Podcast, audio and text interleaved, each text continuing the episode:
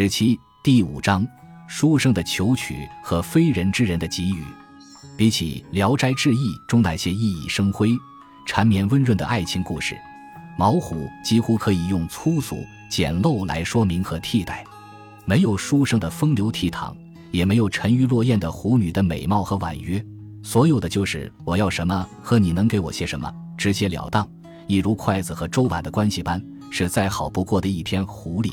非人的人给人的活着与日子所能给予的物的明证了。要什么？农民马天荣二十几岁时，妻子死掉了，又因为家境贫困而无力再续弦娶妻。这时候他缺什么呢？他缺的是性生活。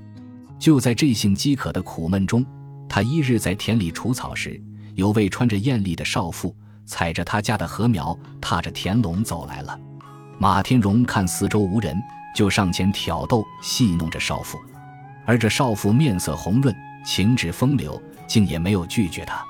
在由中华书局二零一五年出版的《聊斋志异》中题写的评论说，马天荣欲与野合，正与鲁迅笔下的阿 Q 见了吴妈说的“我要与你困觉”同腔同调。而此一处的理解，除了男性的索取外，也还可以从虎女一方的甘愿给予去进入。马天荣故四野无人，系调之，复以微纳。欲与野合，笑曰：“青天白日，宁宜为此？”子贵掩门相候，婚夜我当至。马不信，复使之。马天荣看四周无人，就迎上前去挑逗戏弄他。少妇似乎也不拒绝，马天荣就想要与他野合。少妇笑着说：“青天白日之下，怎么能干那种事呢？你回家后。”虚掩着房门等着我，黑夜时我一定去找你。马天荣不相信，少妇一阵赌咒发誓。关于性这一物的肉欲，与其说是马天荣在这儿向少妇索要的，倒不如说是少妇在他需要时干旱露质一样奉赠给他的。晚上半夜，他果真推门进来了，与马天荣同床共枕，相悦相爱。到了基础时，马天荣问少妇是不是狐狸女。少妇毫不掩饰地承认自己就是狐狸到人间的人，于是，一切都来得更为简单和直切，丝毫不再有遮遮掩掩的婉转，暗示了赤裸裸地进入了人生日子需要什么，你能给我什么了。待马天荣知道了少妇是只狐仙后，他面对狐仙道：“你既然是一位仙人，自然是心里想要什么就能得到什么了。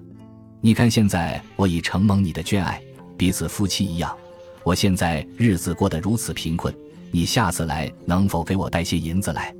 胡仙答应了，然而却一拖再拖，直拖到又多次见面不能再拖，才给马天荣带来二两银子。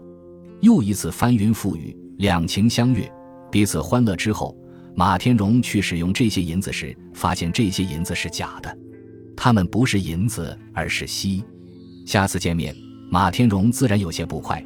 从此二人情感有戏，直到因为彼此的肉体需要忘了这件事情。然而终于有一天，狐狸再来时带来了三两真银子，告诉马天荣说自己要离开了。这三两银子正好够他娶回一房媳妇来。三两银子也就是三千文，三千文钱能值多少钱？连阔人大户的一顿饭钱都不够。然而少妇狐仙说走就走，从此再没找过马天荣。而后来，马天荣找对象，对象家只要二两银子为定礼，媒人的辛苦只要一两银，加在一起刚好是三两银子钱。马天荣娶回的妻子是什么样的一个人？择吉迎女归，入门则胸背皆驼，项索如龟，下士裙底连传盈尺。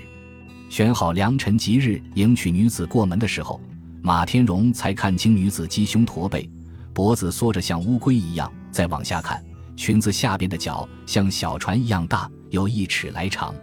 毛虎在整个《聊斋志异》书写狐狸的小说中，字数不多，情节紧凑快捷，而人物却鲜明跃然，风格上的机巧和讽喻，如同一片依依柳林中独自蓬开的一棵左冲右突的枣树般。就是将其放在纯正的人狐之爱的二十八篇爱情小说中。也依然显出一棵枣树和一片柳林的不同与距离。像蒲松龄这墨书写这个故事时，也是忍不住要发笑有声的。而我们在讨论这篇小说时，不是说他的风格和趣味，而是说故事中的人马天荣见了少妇狐狸直接的要，和少妇见了马天荣直接的给予和不给。这个直接的物化和性欲，最可以说明人向非人的人要什么，而非人的人狐狸给人和人的生活带来的是什么？是性爱、财物和过日子的必需品。说的更为具体些，就是爱与性的满足与人生日子中的务求之满足。就总体《聊斋志异》的书写言，无论是现实中明清时期的科举制，还是在整体小说虚构中对科举黑暗的揭露与批判。都在呈现着书生的所求和以狐狸为代表的非人之人的给予和补偿。书生的求是向现实社会的索取和讨要，而非人的给是不存在的存在之给予。这种被悬置的补给和偿还，如同你饿了，我给你许多白云做的馒头一样；你渴了，我给你望梅止渴的口津生水一样。但这些白云馒头、望梅止渴，也正构成了小说精神的存在和真实。只不过，这种小说精神的真实不在人的精神上，而在人的活着、满足的物质存在上。换句话说，在《聊斋志异》的写作中，大凡在人与非人的人的相交、共生故事里，人、官僚、贵族、普通衙役、读书人、商作者、农耕者，乃至社会上任何边边角角的生存者，只要他们在和非人的人同在一隅房檐下，千折百转的来回和跌宕。都是自始至终在围绕着人的生存、活着和更好的活着展开的，所以在这些狐仙鬼魅、花妖树怪的奇异写作中，一边是超越生活的不存在，另一边又是永远沉溺于生活、被物化了的最实在和最具体，从而使日常生活中的柴米油盐、生老病死、男欢女乐和富贵欲求，不仅是人活着的必须和求有。而成了人和非人的人共同活着的一种宗教和信仰，是为人的人的活着的悟性和崇拜。本集播放完毕，感谢您的收听，喜欢请订阅加关注，主页有更多精彩内容。